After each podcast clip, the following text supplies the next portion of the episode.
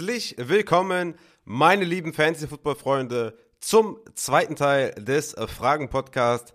Gestern, so hoffe ich wenigstens, kam der erste Teil raus, also am Mittwoch. Wir haben heute Donnerstag und ja, wenn ihr die erste Folge verpasst habt, dann geht gerne eine Folge zurück und checkt mal die oder meine Ansicht oder meine erste Ansicht zu den Running Backs und Wide Receivers. Die habe ich da bisschen unter die Lupe genommen durch natürlich exzellente Fragen eurerseits. Und ich muss sagen, ich bin wirklich auch äh, sehr erfreut gewesen über die ganzen Fragen.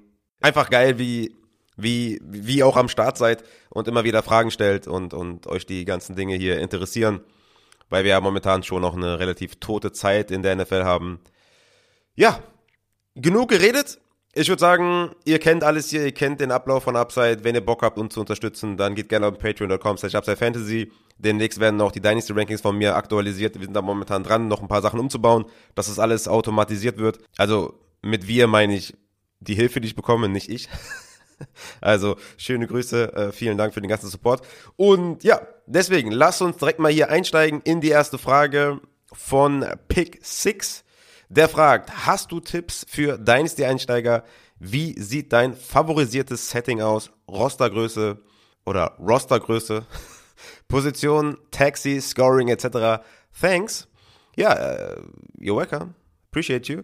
Also, wo soll ich anfangen? Also, wenn wir vielleicht erstmal allgemeine Dinge nehmen für, für, für Dynasty Settings, äh, die ich so bevorzuge. Fangen wir vielleicht mal mit der, mit der Anzahl der Spieler an, äh, die ist auch relativ entscheidend. Also ich würde unter einer 12er Liga würde ich gar nicht starten. Ne? Also das, das ist ja wahrscheinlich auch schon in den äh, normalen Redraft-Folgen oder Redraft-Takeaways und in den In-Season-Folgen schon rübergekommen, dass ich 10er und 8er Ligen halt wirklich gar nicht mag weil es einfach zu viele Spieler gibt, äh, Superstar-Teams äh, es gibt und äh, das Waiver einfach zu voll ist in der Achterliga. Auch in der Zehnerliga ähm, hast du, ja, je nachdem, mit wie vielen Flexer ihr spielt, hast du mindestens mal auf der zweiten Flex immer noch einen richtig, richtig guten Wide Receiver, ja, sowas wie ein Michael Pittman oder sowas, ja, oder DJ Moore oder sowas. Also das ist mir einfach, sind mir einfach zu gute Spieler in, in den Rostern und das ist einfach nicht mein Ding. Ähm, ich finde es schon besser, wenn wenn es ein bisschen tiefer geht und wenn sich natürlich dann auch ähm, dementsprechende Draft-Steals dann auch lohnen, ja, also 12er und 8er Ligen sind viele Superstar-Teams dabei und das macht meiner Meinung nach nicht so viel Spaß. Äh, meiner Erfahrung nach oder was, was mir so gefallen hat, sind halt wirklich 12er Ligen, relativ ausgeglichenes Verhältnis da, finde ich. Es gibt, es gibt natürlich ein paar Teams, die sind natürlich ja, besser als andere. Aber im Grunde genommen hat man da immer eine gute, ja, eine gute Range und, und äh, eine gute Anzahl von Spielern, die ungefähr denselben Kader haben, selbe Kaderstärke haben. Und bei einer Zwölfer, beim Zwölfer-Team kannst du auch immer gut sechs in die Playoffs lassen. Und ähm, dann ist lange genug Spannung in der Liga. Ja, bei einer Achterliga oder bei einer Zehnerliga würde ich halt äh, ja, nur vier Teams äh, in, in die Playoffs lassen zum Beispiel. Und bei einer 12 hast du immer eine gute Competition in der Liga, auch bis zum Ende, weil es halt relativ ausgeglichen ist und ähm, hat man halt viel Spannung drin. Dann würde ich natürlich auch immer mit Fab spielen, also ähm, dass du auf dem Waiver Wire halt Geld bezahlst für einen Spieler. Ja? Also wenn jetzt Brevin Jordan irgendwie in Dynasty noch zur Verfügung steht oder zum Beispiel jetzt irgendwie letztes Jahr, wo sich herauskristallisiert hat, dass der auch wirklich was kann, dann ähm, musst du halt für den Geld bezahlen, ja. Dann kannst du halt entscheiden, okay, gebe ich jetzt 50 Dollar aus, äh, gebe ich 100 aus, 200, je nachdem, wie hoch natürlich auch eure, eure Max ist, ne. Ähm, spielt ihr mit 1000 Fab, mit 100 Fab, deswegen auch immer die Prozentangabe bei uns, bei den Folgen. Also ja, das ist einfach viel spannender, macht viel mehr Spaß, als, als jetzt irgendwie der, der, der ganz unten steht, ähm, irgendwie den ersten Waiver Claim setzen kann, weil natürlich auch einfach in den, gerade in den ersten Wochen es sein kann, dass du eine unglückliche Niederlage hast und dann hast du halt irgendwie das, bist du vermeintlich wahrscheinlich irgendwie so ein Top 3, Top 4 Team, darfst aber als erstes vom Waiver jemanden holen, äh, weil du unglücklich verloren hast, macht halt keinen Sinn. Deswegen schön Fab immer machen, ist am ausgeglichensten und ähm, ja, macht äh, am meisten Sinn und am meisten Spaß, denke ich. Ähm, dann würde ich noch sagen, Continuous Waiver Wire finde ich auch sehr, sehr wichtig. Das bedeutet, dass jeden Tag das Waiver Wire durchläuft, ja. Also es gibt keine Free Agent Spieler sozusagen, ja. Also in normalen Standard-Settings ist es so, dass man meistens mittwochs quasi das Waiver durchläuft, ja. Ähm, dann entscheidet sich halt, welcher Free Agent zu welchem Team geht. Und ab dem Donnerstag oder quasi auch immediately danach eigentlich schon, wenn ich mich richtig erinnere, ist schon länger her, dass ich das so gespielt habe. Aber ich glaube, genau, immediately nachdem das Waiver durchgelaufen ist, gibt's halt Free Agents, die du halt um ja, erstmal umsonst und zweitens auch, egal, unabhängig von der Reihenfolge, direkt claimen kannst. Das bedeutet, du bist jetzt in der Nachtschicht. Ja? Bist jetzt um drei Uhr nachts, bist du irgendwie, weiß ich nicht, ein Paket von links nach rechts am Schieben. Auf einmal kriegst du eine Push-Meldung. Christian McCaffrey, Kreuzbandriss, Chuba Hubbard, Next Man Up. So. Bist natürlich extrem im Vorteil, weil niemand aus deiner Liga hat die News bekommen, außer du, weil du gerade wach bist, weil du gerade am Arbeiten bist. Zack, umsonst Chuba Hubbard geholt und die, und die ganze Liga guckt in die Röhre. Und mit Continuous Waiver ist es halt so, dass jeden Tag das Waiver durchläuft. Das heißt, ne, ab, ab einem gewissen Zeitpunkt natürlich, ich würde immer so 17, 18 Uhr nehmen, ähm, außer natürlich, wenn die, äh, ja, die Zeitumstellung ist und dann um 18 Uhr das, äh, das erste Spiel ist, dann natürlich um 17 Uhr stellen, aber das sind nur zwei, drei Wochen, glaube ich. Ähm, jedenfalls kannst du dann quasi oder sind dann alle dazu aufgefordert, halt den Claim zu setzen bis 17, 18 Uhr, je nachdem, wann ihr das einstellt. Und dann ist es egal, ob um drei Uhr nachts irgendwie sich, sich herausstellt, dass Chuba Hubbard irgendwie der nächste Workhouse Running Back ist. Weil dann haben alle Zeit, sich zu informieren, dann haben alle Zeit, oder es ist fair zumindest, ja. Haben natürlich dann nicht immer zwangsläufig alle Zeit dafür, aber es ist dann zumindest fair, dass man sich ähm, informieren kann und dann kann jeder einen Claim setzen. Deswegen ist Continuous Waiver auch da wieder viel fairer als die Standardeinstellung. Dann würde ich noch es einstellen, dass es keine Trade Deadline gibt. Das wurde jetzt, glaube ich, auch in allen meinen Dynasty-Ligen tatsächlich dieses Jahr abgeschafft, was ich sehr schön finde. Aus dem einfachen Grund, warum sollten zwei aktive Spieler, die ja anscheinend einen Trade durchziehen wollen, dran gehindert werden, nur weil es eine Trade-Deadline gibt. In Dynasty. Also in Redraft, okay, kann man das sicherlich machen. Da gibt es Vor- und Nachteile. Finde ich okay, finde ich fair. Macht Sinn, weil die Saison ist danach ja vorbei und keine Ahnung, vielleicht gibt es da irgendwie, weiß ich nicht, irgendwie lässt man hier mal einen Heiermann äh, ne, liegen und dann äh, kann, kann dein Kollege da, gibst du deinen Kollegen dein Workhouse Running Back umsonst. Ne, verschiedene Absprachen sind da wahrscheinlich in Redraft denkbar oder denkbarer und in Dynasty, ich meine, wenn du da jetzt irgendwie, weiß ich nicht, äh, Devin Cook für einen Viertrunden-Pick abgibst, abgibst, dann, dann guckst du ja in die Röhre. Ja? Das ist ja dann, ne? also das ist ja, ist ja blöd für dich und du musst ja nächstes Jahr in der Liga weiterspielen. Deswegen macht der Trade dann halt keinen Sinn, weil aktive Spieler sollten belohnt werden dafür, dass sie aktiv sind. Und wenn du jetzt zum Beispiel, keine Ahnung, ja, dieses Jahr zum Beispiel Damien Williams, der ja zwischenzeitlich echt einen guten Lauf hatte, oder irgendeinen anderen eigentlich Running Back, der nicht der Leadback ist, sondern halt eher hinter dem, hinter dem Leadback steht, der dann in einer guten Situation ist, oder ein Leonard Fournette, machen wir es einfacher. Ein Leonard Fournette hätte man gut und gerne einfach für einen First Rounder abgeben können. Wäre dann late gewesen für einen Contender, ja, sagen wir mal acht bis zwölf oder sowas. Aber warum, warum sollte man da Fournette nicht einfach traden für einen First? Es macht für beide Sinn. Der eine, der nicht in die Playoffs gekommen ist, äh, bekommt einen First Runner für Leonard Fournette und der andere, der jetzt äh, Contender ist, hat ein Running Back, ein, ein, ein Top 10 Running Back oder Top 12 Running Back mehr in seinem Roster. Macht total viel Sinn. Gibt auch andere Sachen, ne? zum Beispiel, weiß ich nicht, äh, Khalil Herbert oder sowas, ja, hatte ja einen guten Lauf äh, zwischendurch oder sowas. Sagen wir mal, David Montgomery wäre weiter ausgefallen oder sowas. Und es wäre klar gewesen, dass Monty halt, wenn er zurückkommt, wieder klarer Leadback ist. Der Herbert-Owner hätte dann gut und gerne auch da, ne? Vielleicht ein Early Second, aber Early macht ja keinen Sinn, wenn ein Contender ist. Aber sagen wir mal, einfach ein, ein Late Second wäre ja auch schon gut gewesen für Khalil Herbert. Aber vielleicht hätte man ein bisschen Strategie, vielleicht noch ein Late First rausholen können. Also für verschiedene Szenarien macht es einfach keinen Sinn. Und zwei aktive äh, Spieler sollten immer belohnt werden. Und es gibt dann natürlich auch, ja, trägt auch dazu bei, dass, sagen wir mal, Leute, die jetzt nicht in die Playoffs kommen, trotzdem in die Liga reingucken und sagen, ey, okay, was habe ich hier? Was kann ich traden? Wer sind die Jungs, die oder Mädels, die im, im, im, äh, im Playoff sind? Ist natürlich für die Aktivität auch äh, viel, viel besser. Ne? Und dann habe ich noch äh, für eine allgemeine Sache noch einen Approach und das ist, dass man auf jeden Fall Veterans und Rookies zusammen draften soll und nicht getrennt. Also ist halt ein mega Vorteil für denjenigen, der den First Overall hält. Ne? Wie auch immer man das festgehalten hat oder festgelegt hat, es ist einfach ein maximaler Vorteil. Ne? Am schlimmsten ist natürlich, wenn man irgendwie sagt, okay, man, man macht jetzt, weiß ich nicht, zufällig irgendwie die Draft-Reihenfolge und ich pick jetzt als zwölftes. Dementsprechend darf ich dann im Rookie-Draft als erstes picken ne? und vice versa. Ähm, das ist natürlich dann die schlimmste Herangehensweise, weil an 1.12 zu draften ist jetzt nicht weniger schlecht als an 1.1 zu draften, aber ich krieg dafür den 1.01 und der an 1.1 draftet im, im, im Veteran Draft, bekommt dann den 1.12 im Rookie Draft. das ist natürlich schlecht, ja, das ist natürlich, äh, hat mit Fairness nichts zu tun.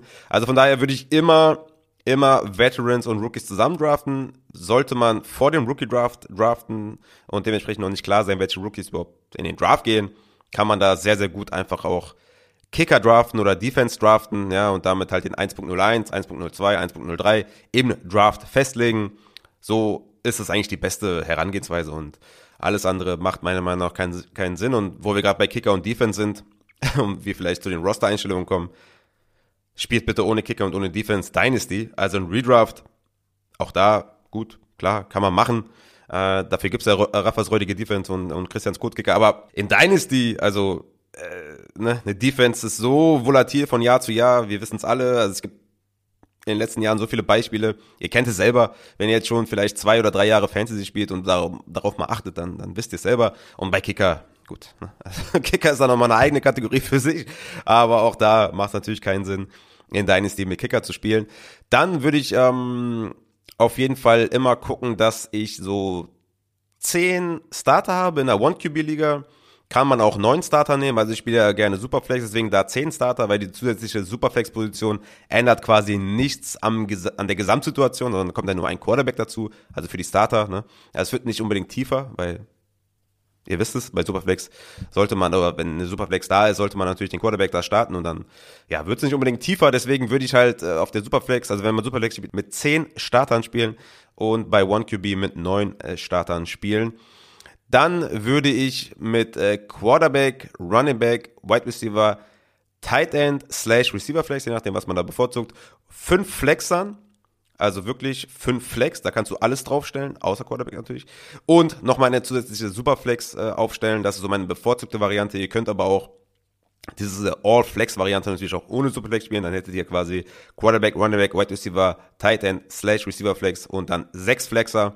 Auch sehr geil. Ich finde das ziemlich cool, wenn man da einfach flexibel bleibt, ja, und nicht unbedingt den zweiten Running Back aufstellen muss, weil es auch immer weniger Running Backs gibt und vor allem auch immer weniger äh, die, die Workhorses sind oder Leadbacks sind und ich finde dass dann, ne, wenn sich dann halt dein Leadback oder dein erster, zweiter Running Back verletzt, dann hast du halt massive Not und ich wüsste nicht, warum, wofür das gut sein soll. Deswegen ein, ein, ein, ein Running Back Spot macht Sinn, aber der zweite meiner Meinung nach passt auch gar nicht zur modernen NFL, äh, weswegen ich da die, die fünf Flex-Varianten ziemlich geil finde und das eigentlich auch überall so spiele. Äh, ja gut, außer in zwei liegen nicht. Aber ja, wie gesagt, das, ich finde das ziemlich geil. Deswegen würde ich das spielen. Ich würde auch immer gucken, dass man eine tiefe Bank hat. Ja, also 15 bis 17 Band-Spots. Äh, finde ich schon angebracht, dass man so insgesamt 25, 26, 27 Spieler hat. Ähm, also pro Kader, ne, damit es schön tief ist. Damit, ähm, ja, ist halt Dynasty, ne? Ist halt eine langfristige Geschichte und macht für mich am meisten Sinn, wenn es dann tief ist. Dann gucke ich auch immer, dass ich äh, zwei bis vier IR-Spots habe. Hm, kommt immer drauf an, wie tief dann tatsächlich. Also wenn ich 27 Spieler habe pro Owner, dann würde ich vielleicht zwei, zwei IR-Spots machen. Wenn ich jetzt 25 Spieler pro, pro Roster habe, dann vielleicht vier IR. Dann würde ich auch gucken, dass ich äh, vier Taxi-Spots habe, ne? Ja, vier Rookies und Sophomores. Allerdings mit Abwerben. Ja, das bedeutet, ich kann quasi deinen Taxi-Spieler verpflichten. Und da hat es sich bewährt, dass man vor der Saison quasi vier Taxi-Spieler in seinen Taxi-Spot befördert und, und äh, da dann halt mit Hilfe der Nickname-Funktion quasi beschriftet, welche Draftrunde man dafür haben möchte. Bedeutet, ich habe zum Beispiel vor der Saison Terrace Marshall von Carolina eine Eins gegeben, dann muss derjenige, der den von meinem Text her abwerben, abwerben will, mir einen First Rounder bezahlen, ja, und so weiter. Diami Brown zum Beispiel habe ich in einer Liga eine 2 gegeben, dann musste halt der Owner, der ihn haben wollte, mir einen Second Rounder bezahlen, was ich auch angenommen habe zum Beispiel. Ähm, ist auch eine Early geworden, ziemlich geil gewesen. Ähm, zum Beispiel, oder ein, was hatte ich noch? Ich hatte, glaube ich, einen Kylian Hill hatte ich, glaube ich, vor der Saison eine 4 gegeben. Das heißt, hätte jemand Bock gehabt, Kylian Hill zu holen, hätte der mir einen Viertrunden-Pick bezahlen müssen, um den halt bei mir abzuwerben. Bedingung ist natürlich auch, dass man die Möglichkeit hat, das auch zu, äh, zu rejecten. Ja? Also das heißt, wenn jetzt jemand sagt, ey, ich hätte gern Kylian Hill, ich gebe dir meinen Viertrunden-Pick, da ich sage, nee, nee, ist mir zu, ist mir zu wild, den Viertrunden-Pick will ich behalten, da lande ich einen übelsten Coup, ähm, dass man einfach sagt, okay, ich kann ihn in mein aktives Roster äh, verschieben und kann dann halt diesen Taxi-Spot auch nicht mehr, nicht mehr, ähm, nicht mehr vergeben, weil du natürlich vor der Saison festlegen musst, welche vier Spieler du in dein Taxi beförderst. Ja, das ist so das Grobe, was ich so in Dynasty alles äh, berücksichtigen würde. Du hast noch geschrieben Scoring, genau, Scoring. Ähm, Scoring ist, ich finde PPR immer geil, macht, macht mir viel Spaß. Also Superflex PPR ist so mein bevorzugtes Format. Man kann natürlich auch Half-Point spielen, also 0,5 pro Reception. Was ich auch cool finde, ist, wenn man Punkte für First Downs bekommt, ja, also 0,5 Punkte für First Downs, ja, im Passing, Rushing und Receiving. Beim Quarterback finde ich das entweder gut, wenn man sechs Punkte für, für einen Touchdown vergibt und minus vier für eine Interception oder halt komplett direkt Upside Bow Scoring spielt, ne? dass man halt sagt, okay, quasi man bekommt natürlich für, für Passing First Down 0,5 Punkte, wie ich auch eben schon angesprochen habe, aber man ähm, bekommt auch Minuspunkte für einen Pick 6 zum Beispiel, den der Quarterback geworfen hat, man bekommt Minuspunkte, also minus 1 für einen Incomplete Pass, Pick 6 minus 2 übrigens, Quarterback Sack minus 1 und Pass Completed plus 0,5, das wertet oder ja, macht den Quarterback wichtiger und dann in Superflex nochmal, könnt ihr euch vorstellen, richtig geil. War zum Beispiel letztes Jahr meine geilste Liga, die Appreciate Your Quarterbacks League, war ähm, Superflex mit Upside Post Scoring. Hat ziemlich viel Spaß gemacht, war natürlich, hat natürlich auch viel an den, an den League-Mates gelegen, aber war eine geile Liga, hat ziemlich viel Spaß gemacht. Und wenn man natürlich jetzt mit Receiver Flex spielt, kann man auch einen Reception Bonus für Titans vergeben mit 0,5 Punkten. Ja, das sind so die Einstellungen, die ich ganz gut finde. Und ich denke, wenn du da Fragen hast noch, dann komm gerne auf mich zu. Kommen wir zur nächsten Frage und die ist vom guten äh, Tomac87. Kannst du vielleicht nochmal darauf eingehen, warum ein junger Wide Receiver wertvoller ist als ein junger Running Back in Bezug auf Dynasty? Zumindest habe ich sowas schon oft herausgehört. Ist es nur die längere Lebensdauer, was Production angeht? Und wann macht es tatsächlich Sinn, sein Augenmerk eher auf Running Back zu legen als auf Wide Receiver? Naja, erstmal hoffe ich, dass es nicht so rübergekommen ist, dass wir Running Backs irgendwie undervaluen äh, oder nicht wertschätzen, weil ohne Start Running Back kein Titel ne? und ohne Running Back Tiefe im Kader auch kein Titel. Also das ist, glaube ich, klar. Aber im Vakuum, sagen wir mal, in einem dreijährigen Zeitraum, in einem dreijährigen Fenster, hätte ich halt lieber den jüngeren Wide Receiver als einen jungen Running Back. Kommt natürlich da auf die Rolle auch drauf an, aber im Vakuum, wie gesagt, hätte ich das schon lieber, weil die natürlich eine längere Lebensdauer haben. Ne? Ist ja völlig klar. Ähm, ein Running Back declined mit 27 und ein Wide Receiver ist dann in seiner Prime. Ja, so. Ein Running Back wird schneller ersetzt als ein Wide Receiver, auch völlig klar. Also James Robinson, Philip Lindsay, wer auch immer, wen immer du da nennen möchtest, ja, die werden dann halt ersetzt. Ne? Also James Robinson, ähm, was soll er noch machen? Wird dann einfach von mit Travis Etienne ersetzt. Ja, ich weiß, verletzt und James Robinson hat trotzdem eine relativ gute Saison gespielt. Aber ja, man wird halt auch durch den Draft schneller ersetzt durch den Running Back und, und sollte man irgendwie sich verletzen, ist man auch viel, viel schneller raus, als, als, als wenn es einem Wide Receiver passiert. Ein Wide Receiver kann mit der Zeit einfach auch eine größere Rolle bekommen, weil die auch mal ein bisschen brauchen, bis die in die NFL reinkommen. Hat sich auch ein bisschen verschoben, muss man sagen, dass, dass die, dass die richtig krassen Talente auch direkt zünden. Ne? Ähm, das ist gefühlt auf jeden Fall anders geworden als früher. Aber ja, ne, wenn jemand, wenn White Receiver in sein drittes Jahr geht, dann spricht man auch gerne von, von, von einem possible Breakout Age, äh, Breakout äh, Year. Und ähm, ich denke schon Breakout Age, weil ich die ganze Zeit in, in Draft-Vorbereitung bin. Aber ja, ne? So, und, und bei Running Backs wird die Rolle quasi mit der Zeit immer kleiner. Ne? Ich meine, Zeke Elliott, bestes Beispiel, war immer ein absoluter Workhorse, absolut, hat jeden Touch bekommen, hat jedes Target gesehen, ja, und mittlerweile, oder schon seit letztem Jahr und ist dann irgendwie dieses Jahr final gemündet, ist Tony Pollard fast schon ein Standalone Running Back, weil Sieg nicht mehr alles sieht und nicht mehr alles bekommt. Ja, und das ist einfach so, dass ein Wide Receiver eher eine größere Rolle bekommt mit steigender Zeit und ein Running Back halt andersrum. Und ich meine, drei Jahre Running Back Touches oder Running Back Leadback Touches versus drei Jahre Wide Receiver Catches. Ja, da wird der Wide Receiver danach auf jeden Fall besser aussehen, ne? was, was so die, die Handsomeness angeht und, und was irgendwie so die Beulen am Kopf und, und am Körper angeht, da wird der Wide Receiver auf jeden Fall besser aussehen. Aber ist natürlich auch immer situationsabhängig, ne? Ob ich jetzt lieber den Running Back will als den Wide Receiver, kommt auch immer natürlich auf den Kader an. Aber das ist halt so, äh, warum wir das manchmal sagen. Aber wie gesagt, auch da, ne, weil du fragst, wann es wirklich Sinn macht, auch den, sein Augenmerk auf den Running Back zu legen, ist, wenn du, wenn du Richtung Contender gehst, also weiß jetzt nicht, auf was das jetzt bezogen ist, wenn ich jetzt irgendwie ein Step entfernt bin von, von Contender-Modus, ist es meistens der Running Back, der fehlt. Ne? Und das, äh, ja, ist letztendlich in der Evaluation, wenn mir Leute Kader schicken, ja, brauchst du schon drei, vier gute Running Backs, ja, die mal mindestens so Top 25 sind, wo man vielleicht den letzten noch so in die Flex-Abteilung schicken kann. Und dahinter brauchst du dann wenigstens auch noch so ein bisschen, bisschen Tiefe. womit du arbeiten kannst, ja. Ähm, Melvin Gordon zum Beispiel sollte nicht dein zweiter Running Back sein, sondern halt irgendwie dein vierter, fünfter Running Back. Und deswegen ist das natürlich auch immer wichtig, einen Running Back zu haben. Eine ganz klare Sache. Sollte man jetzt wirklich im, im Win Now gehen und, und komplett alles über Bord werfen, würde ich auch sagen, hätte ich lieber mehr gute Running Backs als mehr gute Wide Receiver, weil die einfach auch mehr Punkte machen. Ähm, und es ist natürlich auch so, dass es nicht mehr so viele Workhorse Running Backs gibt. Also, wie viele haben wir noch? Keine Ahnung, zehn oder so? Vielleicht auch nur acht, neun, je nachdem. Also das wird halt immer weniger und ähm, deswegen hätte ich halt im Vakuum lieber einen jungen Wide Receiver. Und natürlich, je weiter man runtergeht, also ein Wide Receiver, keine Ahnung, 30 versus Running Back 30, ne? ist klar, dass da der Wide Receiver mehr Value hat. Ähm, kommen wir zur nächsten Frage und die ist vom guten äh, Lutz. Grüße an Lutz. Hat er gerade eine OP hinter sich. Ich hoffe, alles wird gut. Am Knie, glaube ich, Meniskus, ne, wenn ich mich richtig erinnere. Fiese Sache. Wann geht ungefähr der 1.01 Rookie im Startup Draft?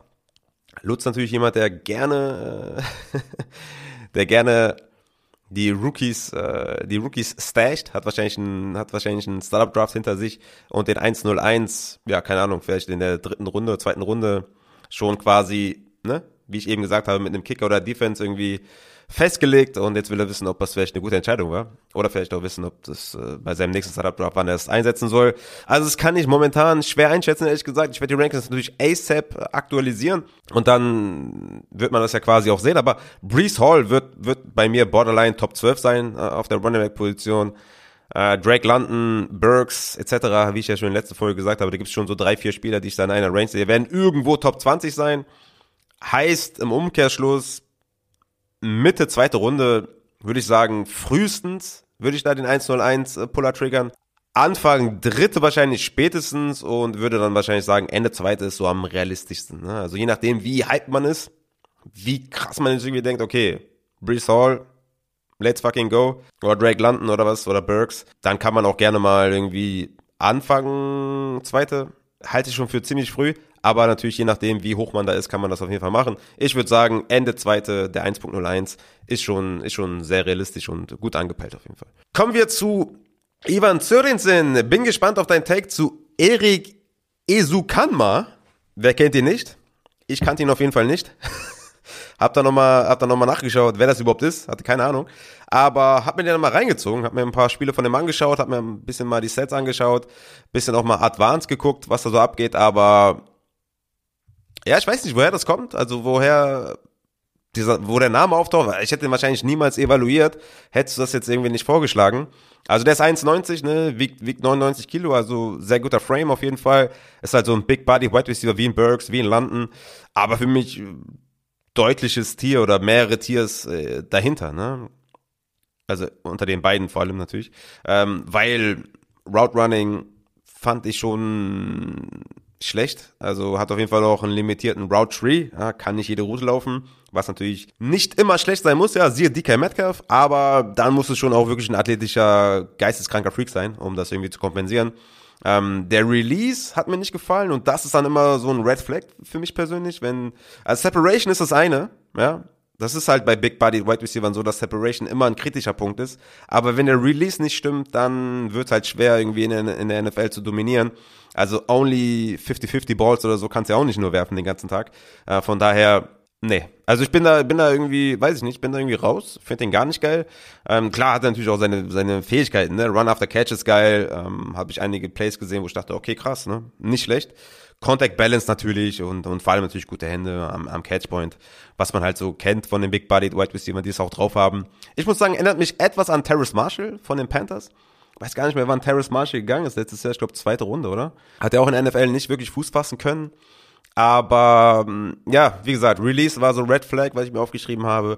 Aber ey, keine Ahnung, vielleicht ist auch der nächste T. Higgins. Aber das hat mich jetzt erstmal, also das, was ich, der erste Eindruck, sagen wir mal so, war jetzt erstmal eher negativ. Ne? So viel kann ich schon mal sagen. Ist zum Beispiel jemand, den man vielleicht in der vierten Runde mal picken kann und äh, gucken, schauen, äh, gucken, schauen wie sich das so entwickelt ähm, bei ihm. Ne? Midi Schmidt fragt, wie siehst du Camara mit der Anklage in Fantasy Football? Für mich ein Buy-Low-Kandidat auf jeden Fall. Ich habe mal geguckt, was so der ADP äh, vor der Anklage war und wie die ADP nach der Anklage ist. Vor der Anklage war er Running Back 7 und nach der Anklage Running Back 16 äh, per ADP. Also das ist natürlich ein ziemlich hartes, äh, ziemlich harter Drop-Off. Und er geht gerade so in der Akers Monty Jacobs Range und äh, ja, Kid me Camara all day long natürlich. Was ich so gelesen habe, war, dass es eher realistisch ist, dass er vielleicht eine Sperre von vier bis sechs Spielen bekommt. Äh, das ist wohl so das Schlimmste auch, was, was zu befürchten ist. Mm, weil wohl auch mehrere Leute verwickelt waren, unter anderem auch einer von den Chiefs noch dazu, dann noch zwei Freunde von denen plus Camara. Also es waren wohl vier Leute involviert in dieser Schlägerei, die er dann auch in der Körperverletzung mündete. Also hätte er jetzt irgendwie alleine jemanden umgehauen, was eh schon nicht geil ist, so, ne? Aber ähm, dann wäre es auf jeden Fall, was Fantasy-wise wäre auf jeden Fall eine andere Nummer so oder beziehungsweise was man so zu befürchten hat, dass vielleicht irgendwie rausgeschmissen wird von der NFL oder was Schlimmeres zu befürchten hat als irgendwie eine, eine Teilsperre. Ja, so würde ich sagen, ist das schon, sollte das schon irgendwie wahrscheinlich außergerichtlich, ja, eine außergerichtliche Einigung halte ich dafür wahrscheinlich, obwohl ich jetzt wirklich, also, ne, kann auch sein, dass morgen irgendwas krasses rauskommt, krasses Detail, was ich jetzt nicht, äh, was ich jetzt nicht kenne. Aber ich würde sagen, ne, äh, bisschen Money für denjenigen, der da ähm, ähm, verletzt wurde. Ich habe jetzt auch nicht rausbekommen, wie schwer der verletzt ist, ob er jetzt irgendwie, Gott bewahre, im Koma liegt oder sowas. Aber das, das habe ich jetzt äh, nicht lesen können.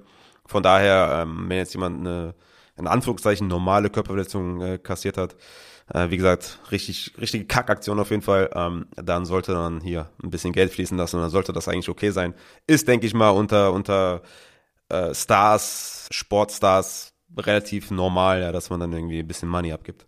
Dann kommen wir zu iFrog. Der fragt, mich würde der Take zu den Best Fits für die Quarterback Class 2022 interessieren. Also welcher Spieler zu welchem Team.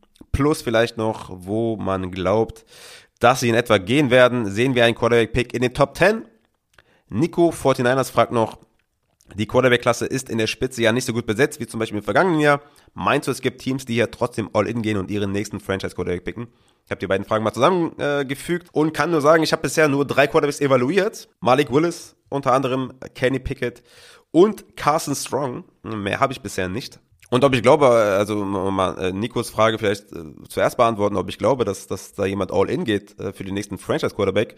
Ja, auf jeden Fall. Also, ja, äh, Quarterback-Position ist, ist die wichtigste in der, in der NFL.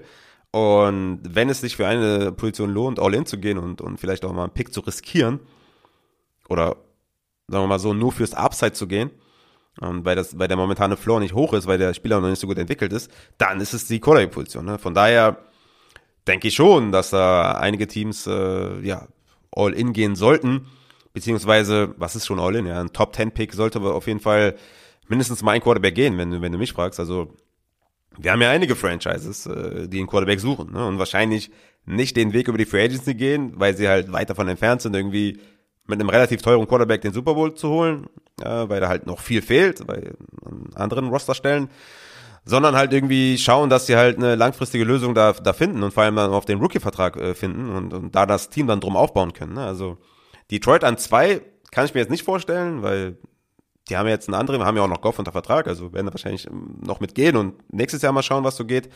Ähm, weil dieser High-End äh, Trevor Lawrence äh, halt nicht da ist dieses Jahr. Houston an drei, auch relativ schwierig, weil auch da, ich glaube, das ganze Team noch sehr stark im Umbruch ist. Und man hatte vielleicht mit Davis Mills, ja, also Davis Mills kann es ja nächstes Jahr nochmal ausprobieren und gucken, ob das vielleicht nicht eine Welle war, die er geritten ist, sondern vielleicht, ob da auch was dahinter ist. Ja, dann hast du auf einmal einen Franchise-Quarterback und äh, Sean Watson theoretisch auch noch unter Vertrag. Also Houston, ne, Best Case für die wäre natürlich Davis Mills reißt ab und man bekommt für Watson 350.000 First Round Picks und äh, ja, let's go, ne? Also deswegen denke ich mal, Detroit, Houston ist da eher raus. Und dann kommen schon äh, meine Giants an 5 und an 7 und ich bin völlig, völlig all in, ja, dass man da für einen Quarterback geht. I don't fucking care auf jeden Fall. Wenn da Malik Willis da sein sollte und er sollte da sein, bin ich dafür, dass man den an 5 oder an 7 holt eher an 5, weil wenn du den unbedingt willst, dann holst du den an 5 und, und ist eigentlich völlig egal, wer da an 5 noch da ist. Wenn du deinen Quarterback haben willst, holst du den halt da. Macht irgendwie keinen Sinn, dann an 7 zu sagen, ja, okay, na, jetzt holen wir den Quarterback. Natürlich kann ich auch verstehen, wenn man irgendwie einen Neil haben möchte, den Tackle, und der vielleicht irgendwie sehr früh geht, aber dann musst du halt an 5 wahrscheinlich den Quarterback nehmen. Ja, von daher äh, hoffe ich, dass da schon der Quarterback geht. Oder Panthers an 6 kam ja auch schon raus, dass die da an Malik Willis interessiert sind, was natürlich sehr, äh, was irgendwie nicht fürs Front Office spricht, weil letztes Jahr hatte man die Chance, äh, für, für Justin Fields. Äh, hat's nicht gemacht, hat lieber Sam Darnold geholt. Also das war schon echt Christian Voice dumm, auf jeden Fall. Äh, Atlanta an 8 sehe ich auch realistisch, ja, dass die sich mal umschauen und gucken, okay, gefällt uns einer? Würde auf jeden Fall sehr viel Sinn machen für Atlanta. Äh, Matt Ryan da irgendwie vielleicht abgeben ähm, und dann irgendwie den, den ja, Rebuild äh, einleiten. Denver an 9, ja, ne? Wird's Aaron Rodgers oder ein Rookie? Ist ja quasi die Frage, oder? Also, ich denke mal, wenn Rodgers absagt, dann, dann vielleicht James Winston oder so. Ich habe da jetzt gar nichts gehört zu James äh, zum Beispiel, aber halte ich schon für sehr realistisch, dass sie da auf den Quarterback gehen. Die Washington Commanders, erste Mal, dass ich das sage, und es hört sich scheiße an. An 11, auch interessant, würde ich sagen. Ne? Vikings an 12, je nachdem, was sie mit Kirk Cousins machen.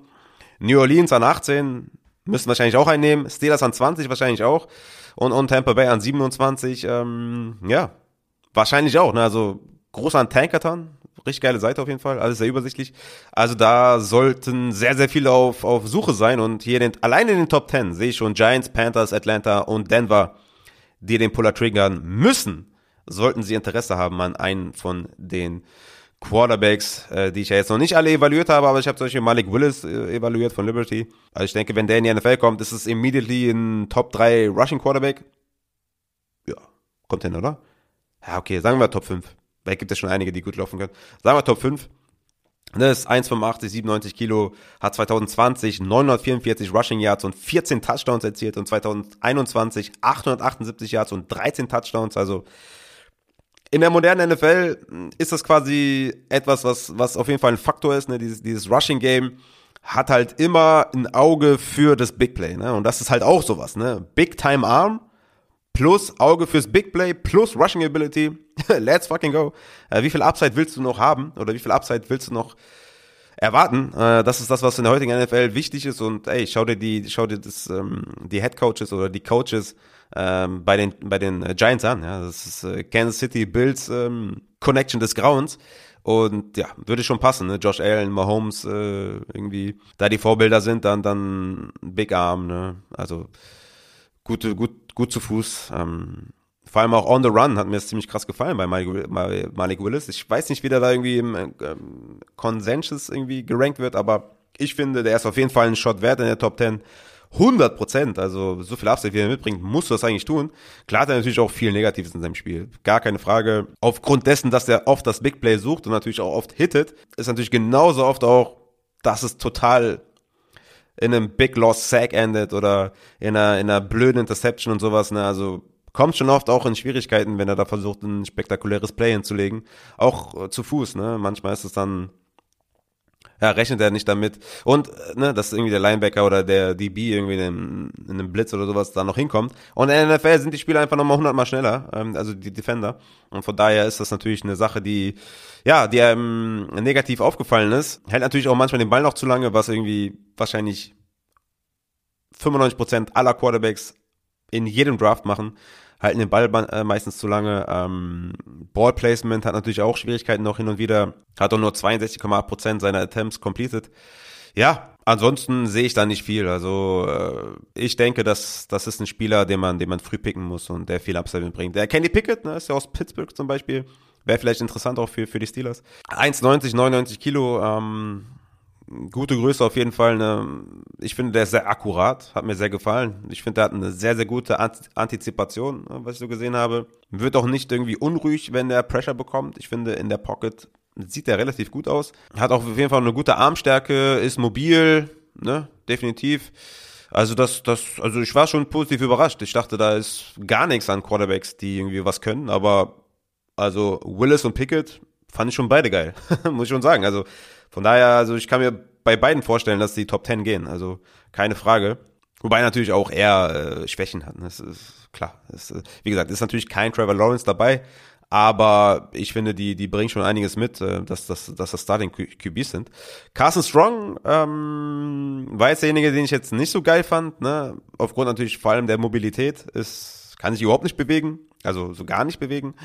Und ja, ich denke, das ist äh, in der heutigen NFL entweder bist du, bist du halt ultra krass in der Pocket, ja, wie, wie ein Breeze oder wie ein Brady und kannst natürlich da immer noch gewinnen, keine Frage. Oder du musst dich halt wenigstens ein bisschen bewegen können.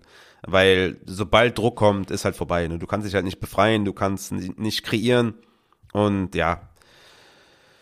Du kommst wahrscheinlich im Zweifel zu einem Team, was keine brutale O-Line hat und ja, dann wird's halt schon schwer. Er hat natürlich einen guten Arm, ähm, hat auch, finde ich, eine gute Decision-Making, also das fand ich auch auffällig, dass er da immer oder oftmals ziemlich gute Entscheidungen getroffen hat. Fußarbeit fand ich ziemlich gut und vor allem, was in der heutigen NFL natürlich wichtig ist, dieses Short Range Accuracy und diese Mid-Range Accuracy fand ich schon ziemlich gut. Aber wie gesagt, ähm, ich denke, der wird einige Probleme bekommen, wenn er, wenn er unter Druck gerät und das sollte in der NFL oft der Fall sein. Deswegen, ja, war ich da eher, ähm, war ich da jetzt nicht so positiv, muss ich sagen. Ne? Also Carson Strong hat weniger Mobilität als ein, als ein Mac Jones. Wobei, doch. Doch, ich glaube schon. ich glaube, das passt schon. Also da ähm, ist zu Fuß nicht der schnellste auf jeden Fall. Damit kommen wir zur letzten Frage von Bayer Niner 295. Servus, auch wenn es schwierig ist, vielleicht ein NFL-Team nennen, zu dem das ein oder andere Prospect passen könnte. Und da muss ich jetzt den Bayern Niner enttäuschen. Ja, ich meine, das, das würde wahrscheinlich ausarten. Und die Folge mit Scouting Lens, ne, der ja Senior Scout bei Sports Illustrated ist, die wird natürlich kommen, wo wir natürlich auch ja, passende Fits besprechen werden. Äh, der Scouting Lens äh, gerne abchecken, auch auf Twitter. Der war ja auch im Auftrag von Sports Illustrated beim Senior Bowl etc. Also der, der Mann weiß, wovon er redet. Und ich glaube, das wird dann wieder ziemlich spannend und eine geile Folge.